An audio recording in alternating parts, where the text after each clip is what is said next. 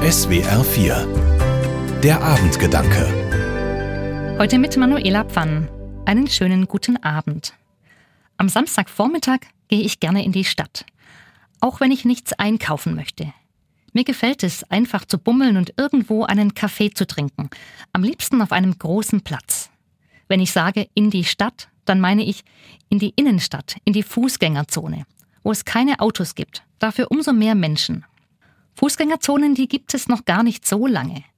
In dieser Woche feiert die erste Fußgängerzone in Deutschland Jubiläum.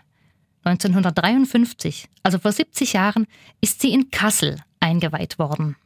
Heute hat fast jede Stadt eine Fußgängerzone und vor allem eine Einkaufsmeile. Und das ist an vielen Orten zum Problem geworden, weil immer mehr Menschen im Internet einkaufen. Und spätestens seit Corona können wir die Folgen sehen. Läden und vor allem große Kaufhäuser schließen. Schaufenster sind zugeklebt. Das verändert die Atmosphäre. Manche Fußgängerzone wird dadurch grau und irgendwie trostlos. Mich ziehen solche Städte nicht an. Eine Innenstadt, die vor allem auf den Konsum setzt, die hat keine Zukunft. Es braucht neue Ideen. Und darin liegt eine echte Chance. Für die Städte und Kommunen, sogar für die Kirchen.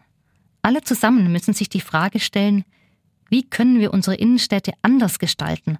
Wozu möchten wir den Raum in Zukunft nutzen? Und was brauchen Menschen heute? Ein Blick in die Geschichte kann helfen. Früher hat sich das öffentliche Leben rund um Rathaus, Marktplatz und Kirche abgespielt. Es war der Ort, an dem man sich selbstverständlich getroffen hat, an dem diskutiert und verhandelt wurde, an dem Neuigkeiten und Nachrichten ausgetauscht wurden. Wenn es gelingt, Innenstädte wieder zu solchen Begegnungsorten zu machen, auf die man Lust hat, dann könnten dadurch zwei Dinge möglich werden.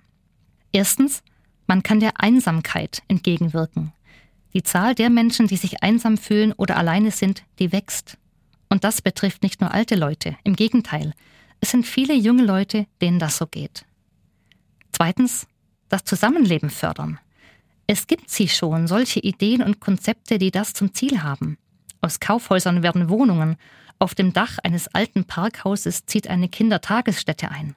In Stuttgart und Ravensburg zum Beispiel hat die katholische Kirche Häuser mitten in der Stadt mit großen Tischen und günstigem Mittagessen. Schön wäre, wenn diese Vision keine Utopie bleibt. Beim nächsten Jubiläum der Fußgängerzone gibt es überall Orte und Plätze, die Menschen gut tun, die Leute zusammenbringen und diese inspirieren, mitzuwirken und ihre Stadt zu gestalten. An so einem Ort würde ich Samstagmorgens gerne an einer großen Kaffeetafel auf dem Marktplatz sitzen und diskutieren. Und ganz nebenbei wären solche Orte ein wichtiger Beitrag zur Demokratie. Manuela Pfann aus Wendlingen von der Katholischen Kirche. Die Abendgedanken können Sie auch jederzeit nachlesen und nachhören. Im Internet unter swr4.de.